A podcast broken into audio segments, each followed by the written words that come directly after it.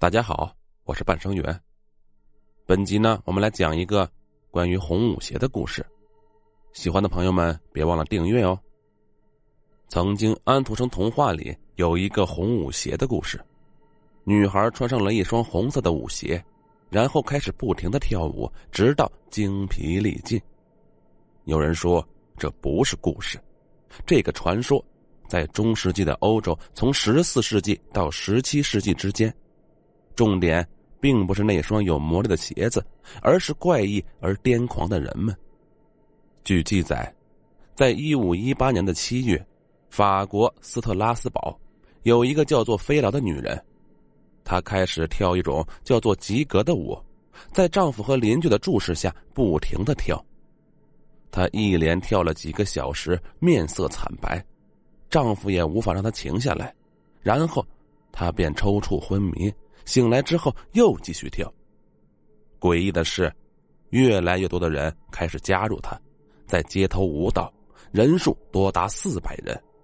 据说富人阶级没有加入这个疯狂的行列，人们无法禁止他们疯狂的行为，认为他们是被神灵诅咒的人，将他们送到远处的高山上。他们一直疯狂的跳着，直到自己心脏病突发。器官衰竭而死。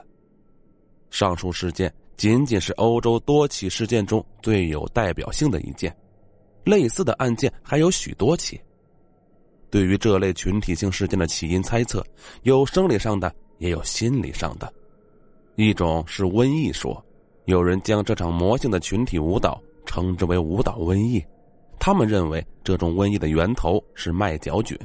那是一种生长在潮湿的黑麦上的霉菌，它让人们在误食了受污染的黑麦以后产生某种幻觉，并且让人抽搐。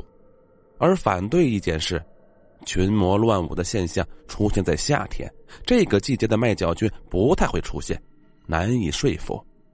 于是，有人提出了心理学角度的猜测：群体性癔症病。从心理学来讲。人是受外界影响的，并且情绪和情感可以互相影响。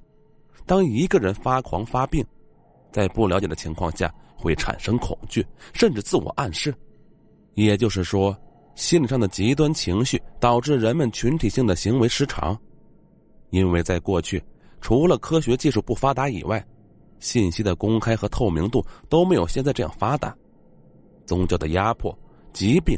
瘟疫、物价的疯涨，都给人造成不同的心理障碍。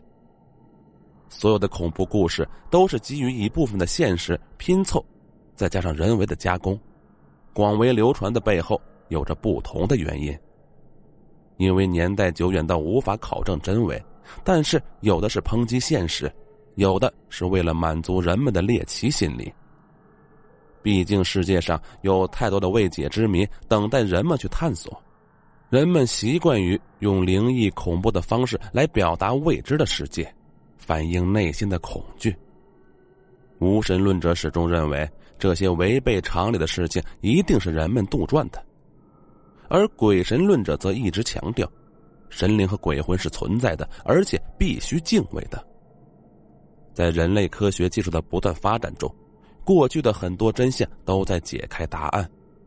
但是人类需要探索的仍然很多，而物极必反，顺应客观规律，重视人与自然的和谐，这些是不变的真理。好了，本集故事已经结束了，我们下集故事再见。